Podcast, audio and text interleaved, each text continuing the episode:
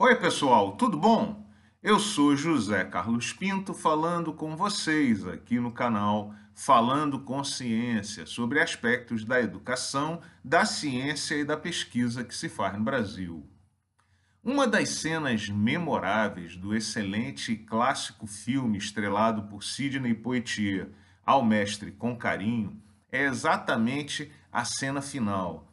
Nessa cena, tocado pelas muitas homenagens recebidas e pela proximidade da despedida próxima da turma com que conviveu tão intensamente, o professor retorna à sala de aula, quando se depara com os novos alunos e o desafio da educação e da formação continuada, o que o enche de energia e o empurra para o próximo ciclo.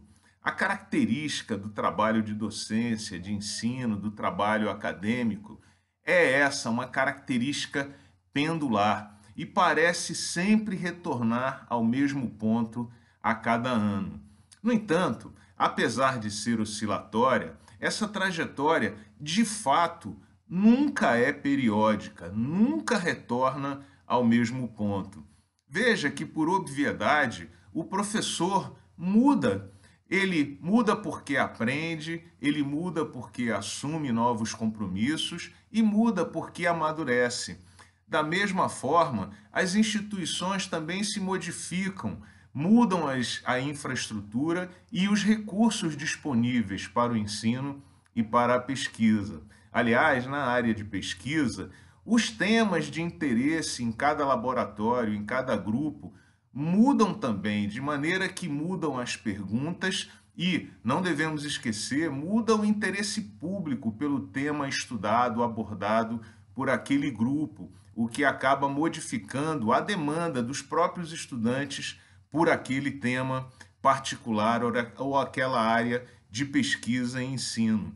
Não devemos também esquecer que as gerações vão mudando lentamente de maneira que a natureza dos estudantes, na média, vai mudando na forma de uma trajetória contínua à medida que vão mudando as características de cada momento da história, de cada sociedade.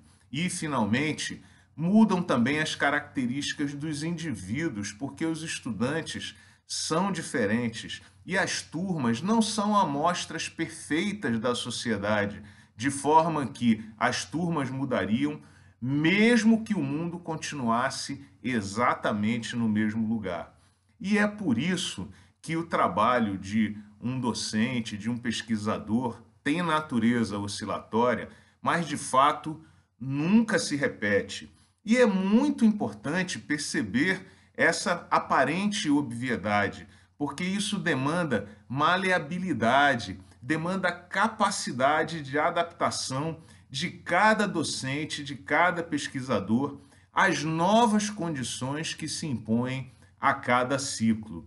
Eu percebo que algumas pessoas respondem a essas mudanças com uma certa tristeza, porque de fato a continuidade, a repetição são muito mais confortáveis do que a necessidade de mudar todo o tempo e ter que se adaptar a novas condições que a gente não controla todo início de ciclo. Mas essa é a característica do trabalho acadêmico e de pesquisa. E, portanto, você não deve nem se assustar, nem se surpreender com essa mudança contínua do seu trabalho.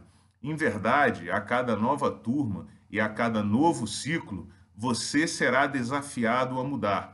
E isso é muito bom para que a gente permaneça vivo. Um grande abraço e até o próximo vídeo.